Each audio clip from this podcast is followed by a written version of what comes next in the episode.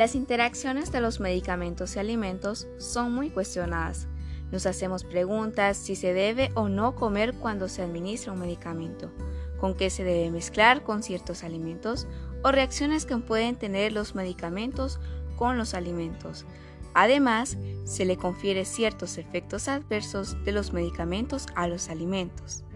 Sin embargo, cuando hablamos de una interacción alimento-medicamento, el responsable de la interacción es el alimento y puede modular el efecto de un fármaco. La interacción puede ser debida a factores inespecíficos, es decir, resultantes de la simple presencia de los alimentos en el tracto gastrointestinal o de una proporción de los componentes de la dieta, pero también algún componente natural o adicionado, aditivos o contaminantes, o incluso por suplementos vitamínicos o minerales. Ahora bien, el proceso de absorción juega un papel muy importante y el cual es influenciado por los alimentos, y de ahí radica la interacción de alimento-medicamento que puede sufrir alteraciones no solo en la absorción, sino que en la distribución, en el metabolismo o en la excreción de los fármacos. Esta interacción puede tener dos papeles en su influencia, ya sea acelerando o interrumpiendo, lo cual varía también la biodisponibilidad.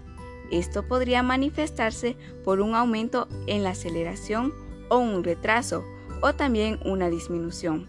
Esto altera los resultados esperados del fármaco, teniendo repercusiones clínicas importantes. Como se sabe, muchos pacientes no reúnen las condiciones necesarias para que les sea administrado un medicamento.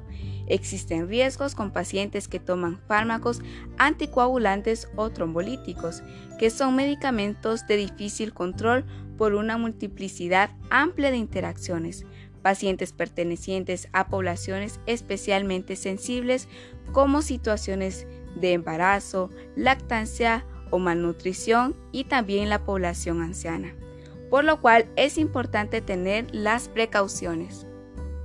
Hay muchos medicamentos que requieren de monitoreo por posibles intoxicaciones, además muchos no tendrán los efectos necesarios para el paciente.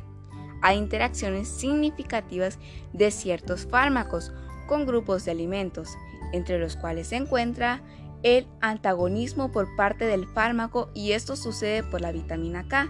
En muchos casos, reacciones disminuido como ser en el caso de alendronato, aumento de, la biodisponibilidad como en el caso de una dieta rica en vitamina C, disminución de la biodisponibilidad con alimentos en el caso de la acitromicina, efectos adversos con antiinflamatorios no esteroideos, efectos hipnóticos cuando se administra un fármaco en ayunas, como ser la benzodiazepinas.